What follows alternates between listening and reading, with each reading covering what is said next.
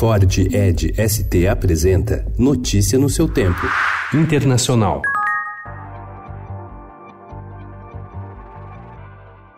O Brasil votou ontem pela primeira vez na ONU a favor do embargo econômico imposto em 1962 pelos Estados Unidos a Cuba, rompendo uma posição diplomática tradicional. Há 27 anos, com voto brasileiro, a Assembleia Geral aprova uma resolução pedindo o fim do bloqueio americano.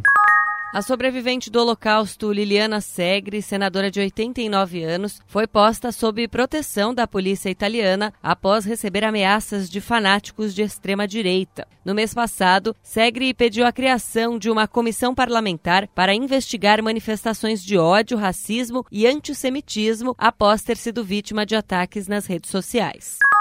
O presidente francês Emmanuel Macron disse à revista The Economist que a organização do Tratado do Atlântico Norte, a OTAN, se encontra em estado de morte cerebral pela falta de coordenação entre Europa e Estados Unidos e em razão das ações agressivas na Síria por parte da Turquia, um de seus membros. Macron também falou sobre suas dúvidas a respeito do futuro do artigo 5 da OTAN, que estabelece que um ataque contra um Estado membro é considerado um ataque a todos.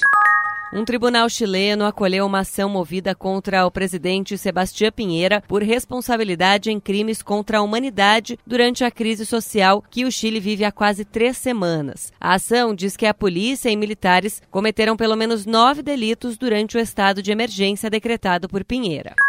Um estudante de 20 anos morreu na quarta-feira à noite durante os violentos choques entre manifestantes e policiais em Cochabamba, elevando a três o número de mortos nos protestos contra a reeleição de Evo Morales. Limber Guzmán sofreu traumatismo craniano encefálico e morte cerebral. Notícia no seu tempo. É um oferecimento de Ford Edge ST, o SUV que coloca performance na sua rotina até na hora de você se informar.